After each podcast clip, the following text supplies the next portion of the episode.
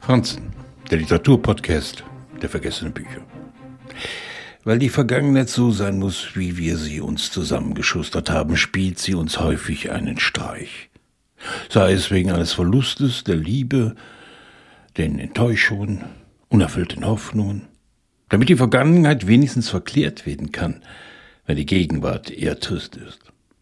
Wir müssen uns, koste es, was es wolle, mit uns aussöhnen. Zwischen Adrian Finn und Tony Webster entwickelt sich während der Schulzeit das, was man gerne mit Freundschaft umschreibt. Sie halten zusammen. Ihre Wege trennen sich schließlich und im Abstand von vielen Jahren schrumpft das traurige, schlechte zusammen und wächst die Verklärung an. Wehmut ergreift uns in Julian Barnes Roman vom Ende einer Geschichte, wenn wir an unsere eigenen Jugendfreundschaften denken, die unerschütterlich erschienen, dann unerklärlicherweise abgekühlt sind.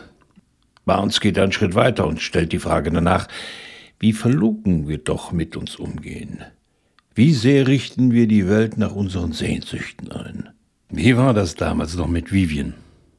Mit ihrem Bruder, mit Alien und Tony selbst? Damals. Worauf ist Verlass, wenn er an früher denkt? Seine Scheidung liegt hinter ihm. Seine Karriere ist beendet. Er war nie ein selbstsicherer Mensch, eher ein Zweifler. In seinem Umfeld gab es keine großen Schicksalsschläge, Krankheiten oder Armut. Umso mehr verstrickt er sich in die Suche nach der Wahrheit über das Damals, das ihn so sehr geprägt hat. Kann er sich trauen?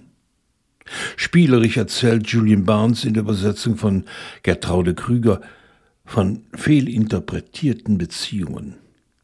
Wenn man jung ist, will man, dass die Empfindungen so sind, wie die, von denen man in den Büchern liest, schreibt Barnes. Man will, dass sie dem eigenen Leben Sicherheit verleihen. Es so lange umkrempeln, bis sich eine passende Wahrheit für einen selbst ergibt. Wenn es so einfach wäre. Solange Barnes vom Leben erzählt, bleibt alles in Bewegung. Das macht seine Romane so spannend.